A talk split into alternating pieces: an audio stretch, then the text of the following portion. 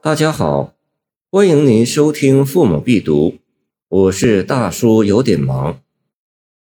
赠梁甫秀才班主主帐，贾岛。捡得林中最细枝，秸根石上长深池。莫嫌低丽红斑少，恰是香妃泪尽时。诗人以一支斑竹赠给友人做手杖。顺便写下这首小诗。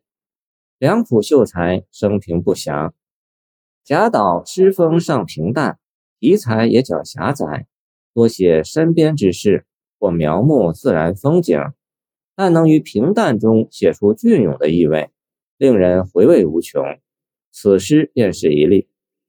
诗之前二句写班主主帐之由来，满山绿竹，遍地修黄。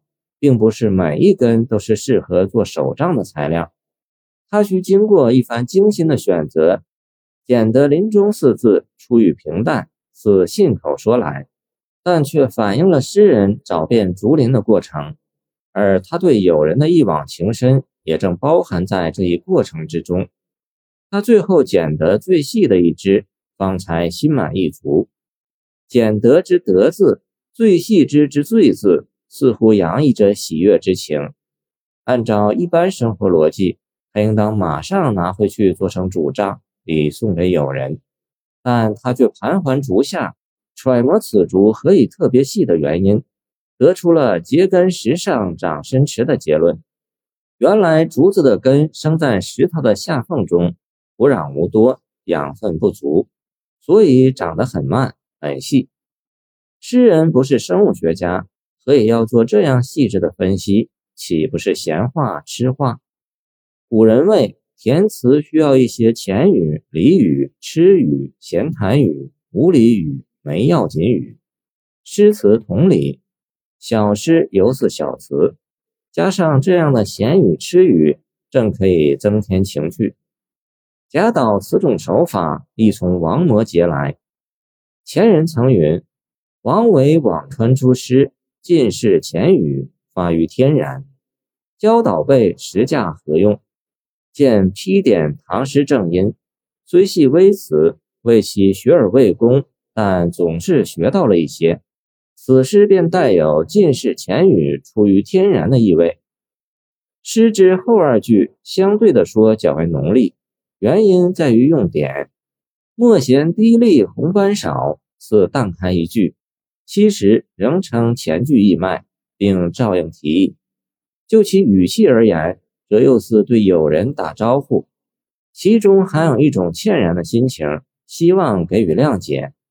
宏观事件博物志实补云：“饶之二女，顺之二妃，曰湘夫人。